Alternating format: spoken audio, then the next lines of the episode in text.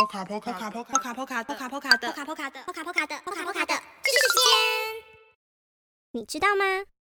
因为有不同大小的动物在波卡波卡市中心交汇，于是大家想出了好方法，避免发生像是大型动物踩到小型动物之类的问题。